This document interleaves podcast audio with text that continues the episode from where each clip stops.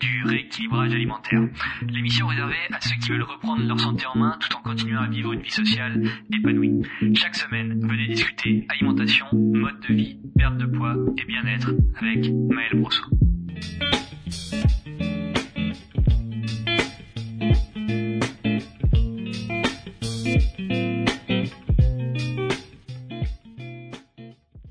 Bienvenue sur le podcast du rééquilibrage alimentaire pour ce nouvel épisode. Je suis Maël Brosseau du site lerééquilibragealimentaire.com et aujourd'hui je vous fais un podcast debout. Alors d'habitude je suis toujours assis pour faire un podcast, mais la nouveauté c'est que d'habitude j'ai aussi toujours un écran, une feuille avec écrit euh, le déroulement de mon podcast. Au tout départ, sur les tout premiers épisodes, j'avais vraiment une feuille détaillée avec euh, quasiment euh, l'intégralité du podcast écrit avant de le faire à l'oral. Donc c'est pour ça que ça pourrait, ça pouvait paraître un peu, un peu lecture. Les trois derniers épisodes que j'ai fait, j'étais plus sur un modèle guideline, donc j'avais quelques phrases clés à placer. Et aujourd'hui, j'ai vraiment un écran blanc. J'ai juste l'enregistrement du micro qui défile devant moi avec les secondes, mais j'ai pas du tout de euh, guideline. Je connais juste le titre de mon podcast. Et en l'occurrence, aujourd'hui, on va parler de la différence entre grignoter, donc euh, manger euh, des repas qui sont en fait pas prévus, grignoter, c'est comme ça qu'on pourrait le définir, et manger souvent. C'est une question qui m'a été posée sur Instagram parce que sur Instagram, j'ai mis en place depuis peu chaque semaine une séance de questions-réponses, donc euh, dans, laquelle je reçois, enfin, j'incite les gens à me poser des questions, questions auxquelles je réponds ou directement sur Instagram euh, dans ma story, ou alors euh, questions que je vais développer, dont, je vais développer la réponse dans un article, dans un contenu YouTube ou, en l'occurrence ici, dans un podcast. Donc si jamais ça vous intéresse de me poser des questions et que en plus les réponses à ces questions peuvent aider pas mal de monde. Ce sera avec grand plaisir que j'y répondrai sous une de ces trois euh, méthodes de réponse, sous une de ces trois formats. On va voir aujourd'hui la différence entre grignoter et manger souvent. Grignoter, ça va être, en tout cas pour ce podcast, la définition du grignotage, ça va être que par exemple, vous avez quatre repas de prévus dans votre journée vous avez fait euh, votre, euh, vous avez mis en place votre déficit calorique, etc. Vous avez calculé vos besoins, vous avez mis en place vos repas et tout ça. Si jamais vous n'avez pas fait, pour le faire, je vous invite à cliquer sur le premier lien qui est en dessous de ce podcast. Vous allez recevoir un guide complet pour pouvoir le faire. Ici, on part du postulat que vous l'avez fait. Vous avez prévu quatre repas dans votre journée. Le premier, admettons à 7 heures, ensuite vous en avez un vers midi, et puis un euh, dans l'après-midi vers 16 heures, et puis enfin vers 20 heures. Ça, c'est vos quatre repas. Si vous avez ces quatre repas-là, c'est que vous avez prévu dans la journée et que vous, connaissez votre corps et votre faim et vous avez défini que ces quatre repas-là sont l'idéal pour vous en fonction de, des moments où vous avez faim et des moments où vous pouvez manger en fonction de votre, vos contraintes au quotidien, en fonction de votre mode de vie, de votre emploi, des enfants, de tout ce qui peut, euh, de tout ce qui interagit autour des repas. À partir du moment où ces quatre repas sont mis en place, on va, on, va essayer de les respecter le plus possible. Donc ça veut dire que euh, je vais essayer d'avoir une fréquence de repas qui est relativement similaire de jour en jour. Donc c'est pas un jour je mange à, à 11 heures et puis le lendemain je mange à 14 heures, etc. C'est possible à faire, mais personnellement je ne le conseille pas parce que c'est euh, ça nous ça nous euh, ça nous met en, danger entre guillemets c'est beaucoup plus facile de dériver. Si on dit aujourd'hui je vais pas pouvoir manger avant 14 heures et que vous avez mangé à 7 heures le matin, bon bah à 10 heures vous allez plus facilement vous accorder euh, la madeleine que votre collègue a rapportée ou bien que ce soit pas très grave en soi, pas une fois, mais voilà. Moi je vous incite vraiment à essayer de respecter un timing de repas qui est le plus similaire possible de jour en jour. Euh, si c'est pas possible, on peut faire autrement mais ce euh, c'est pas le sujet de ce podcast. Ce que je vous incite à faire, c'est voilà, respecter un timing qui va être le plus proche de jour en jour. Et dans ce cas-là, en fait, on n'a pas, il n'y a, aucune raison qui nous pousse à manger un repas supplémentaire ou à grignoter. La raison est très simple, c'est que vous avez mis en place vous-même ces repas-là Et si jamais vous voyez au bout de quelques semaines que ça ne correspond plus, vous avez juste à changer votre répartition calorique. Donc ça veut dire que si je me rends compte qu'à 10 heures, j'ai très très faim et que je ne peux pas tenir jusqu'à midi, eh ben je vais tout simplement revoir mon apport calorique sur la journée et je vais le rediviser en 5 repas au lieu de 4. Donc en 3 repas principaux et 2 collations par exemple. Ou alors en 3 collations et 2 repas principaux. Tout ça c'est à faire selon vos besoins et selon comment vous ressentez euh, la faim tout simplement. Donc voilà.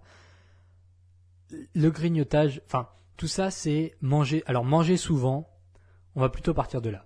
Manger souvent, ça correspondrait à ça. Ça correspondrait à ok, moi je ressens très régulièrement la faim. Quand j'ai fini un repas, euh, une heure après, j'ai faim, j'ai un métabolisme très rapide, je digère très vite et j'ai quasiment tout le temps faim. Très bien. Qu'est-ce qu'on fait dans ce cas-là? Est-ce qu'on va mettre en place euh, deux gros repas par jour? Absolument pas. On va mettre en place le plus de repas possible euh, dans la limite où vous êtes capable, ou en tout cas vous êtes en, vous avez les moyens de manger souvent dans le sens où euh, vous n'avez pas de contraintes euh, de rendez-vous client ou alors vous n'êtes pas euh, toute la journée occupé à ne pas pouvoir manger ou dans un espace où on ne peut pas manger, etc. Dans le cadre où c'est pas trop contraignant pour vous. On va essayer de mettre en place le plus de repas possible parce que vous en avez besoin. Si vous si vous ressentez le besoin de manger très souvent mais que euh, vous imposez seulement trois repas parce que pour perdre du poids, c'est ce que vous avez entendu, il faut manger que trois fois, c'est voué à l'échec. Il faut respecter le plus possible euh, sa nature et comment on ressent les choses. Il faut adapter l'alimentation à son ressenti et à comment euh, nous on vit cette perte de poids. Donc voilà, ça, ça va être manger souvent. Et ça pose aucun problème de manger souvent quand on respecte son déficit calorique qu'on a calculé au préalable, etc. Euh, entre faire deux repas de 1500 calories et qui vont nous apporter en tout 3000 calories ou sept repas euh, ou six repas, excusez-moi, euh, de 500 calories, il n'y a, aucun, y a aucune différence. Enfin, la seule différence, c'est que dans un cas, vous allez manger beaucoup euh, beaucoup d'un seul coup, en tout cas en deux fois, vous allez manger énormément, puisque 1500 calories en deux fois, ça fait quand même des gros repas. Alors que dans l'autre cas, vous allez manger euh, 6 fois 500 calories, donc vous allez manger sur beaucoup plus de fréquences dans la journée. Vous n'allez pas avoir besoin d'attendre euh, 4 heures pour manger votre prochain repas. Vous allez seulement attendre 3 heures, ou euh, en fonction de comment vous, vous définissez votre répartition. Et dans ce cas-là, euh, c'est vraiment adapté à vous je veux dire, moi, dans mes élèves, j'en ai pas un qui. Enfin, si, il y en a forcément, on, retrouve forcément des similitudes. Euh, manger beaucoup le midi, manger beaucoup le soir, enfin des repas conséquents le midi et le soir, ça arrive très fréquemment parce que, euh, voilà, c'est dans l'institution. En France, on mange, même quasiment partout dans le monde, hein, on mange euh, un repas à midi, assis, et le soir, pareil, en famille, etc. Ça, c'est, je vais dire, c'est normal. Mais il n'y a pas une règle qui dit à 16 heures c'est un goûter, le matin il faut beaucoup manger, etc tout, tout peut s'adapter en fonction de vous et de vos, euh, de votre ressenti. Donc, manger beaucoup, ça va être avoir des repas qui sont prévus, qui sont euh, peut-être nombreux, enfin qui sont nombreux tout court, parce que d'ailleurs c'est manger beaucoup, c'est avoir beaucoup de repas. Manger souvent, pardon, la question c'était ça, il me semble, manger souvent et grignoter, voilà. Euh, manger souvent, ça va être avoir beaucoup de repas, mais des repas qui sont prévus, des repas qui sont calculés qui font partie d'un déficit calorique calculé et adapté à vous. Donc dans ce cadre-là, ça pose aucun souci. Grignoter, ça va être euh, ajouter un repas ou une, euh, une, collation ou même juste une, ça peut être juste un, aliment, hein, un moment où il n'est pas prévu dans la journée. Exemple, je mange mes quatre repas par jour 7 midi, 7h euh, midi, 16h, 20h. J'ai défini que à 10h je mangeais pas parce que je pouvais tenir jusqu'à midi. Un jour, je vais manger, je sais que je vais manger à 13h, donc le matin euh, à 10h, il y a une collègue qui a ramené un gâteau, je vais manger une part parce que je sais que je tiendrai pas jusqu'à 13h. C'est une fois, c'est pas grave. C'est deux fois, c'est pas grave, mais bon, euh, je commence à comprendre que finalement je suis tenté par manger le matin et peut-être que ça serait intéressant. Par contre, à partir du moment où ça se répète quasiment quotidiennement, ou en tout cas très fréquemment, que ce soit à 10 heures ou à, n'importe quelle heure, euh, que je commence à manger des repas qui ne sont pas prévus, qui ne sont pas calculés dans mon total calorique, ça commence à être du grignotage. Enfin, c'est du grignotage tout court. C'est vraiment manger euh, pour, euh, enfin, c'est manger au-delà de, de, son déficit calorique. Et dans ce cas-là, on a deux solutions. Première solution, c'est que finalement, si c'est très fréquent, le fait que euh, vers 10 heures le matin, j'ai, enfin, j'ai pas faim, mais j'ai envie de manger, je ressens le besoin de manger, on va très simplement déduire des calories des trois autres, des quatre autres repas. J'en sais rien, admettons que vous soyez à 2000 calories sur votre déficit et que sur vos quatre repas en tout vous ayez 2000 calories. Eh ben, on va enlever 150 ou 200 calories d'un ou plusieurs repas pour avoir une petite marge le matin et pouvoir manger une part de gâteau si on veut absolument manger une part de gâteau le matin, ou en tout cas si on en ressent le besoin. Ça, c'est la première stratégie. Donc, vous avez une marge tous les jours. Vous n'êtes pas obligé de manger le gâteau tous les jours, mais vous savez que si vous avez envie de le manger, vous pouvez le manger. Stratégie numéro 1. Stratégie numéro 2, c'est de réussir à identifier pourquoi je mange ce gâteau. Est-ce que, donc, est-ce que c'est vraiment que j'ai faim, je ressens l'envie de manger, c'est euh, mon corps me pousse à manger, ou alors c'est juste que j'ai envie de manger. Je, m'ennuie au travail, ou alors je vois tous mes collègues qui le font, alors j'ai envie de manger. Et c'est assez compliqué de euh, faire la différence entre ces deux, ces deux choses-là. La faim euh, physique, donc la vraie envie de manger, le vrai besoin de manger, ça, on, arrive à l'évaluer par plusieurs choses, notamment euh, ça peut être les gargouillis ou enfin l'envie vraiment, euh, euh, la manifestation physique de la faim. Donc ça veut dire, voilà, dans le ventre on sent qu'il va falloir manger, on sent une, une baisse d'attention, et puis on ressent tout simplement la faim. Hein. Je, je peux pas vraiment vous décrire ce que c'est la faim. Je pense que vous savez tout ce que c'est. et la deuxième, c'est qu'on n'a aucun symptôme physique de la faim, on n'a aucune manifestation physique de la faim, mais c'est juste le fait de voir les autres manger qui nous donne envie de manger. Et donc là, on va être dans du grignotage pur et dur. Donc dans la première euh, version dans laquelle vous avez des manifestations physiques de la faim, rajoutez un repas. Vous ne faites pas avoir à chaque fois par le gâteau, ou alors vous mettez en place une marge si jamais ça reste occasionnel. Si jamais c'est régulier, c'est quotidien, on met en place un autre pas.